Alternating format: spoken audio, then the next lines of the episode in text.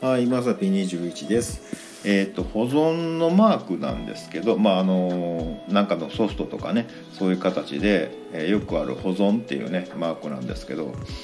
あれってなんでフロッピーディスクの形なんでしょうね？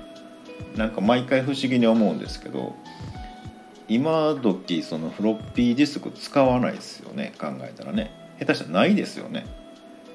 まあ、うちにはあの外付けの分ねあの一応フロッピーに入ってた昔のデータを引っ張り出すためだけにね、え、外付けの分を昔なんか買ったやつがまだ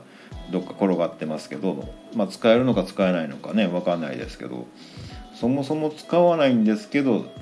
なんか知らんけど保存のマークってフロッピーディスクのマーク結構多いですよね。だからどうなんて言われたらねあの何も言えないんですけど、まあ、その部分だけがねなんかいつか変わるんやろかとか思ってね不思議に思ったりしてます。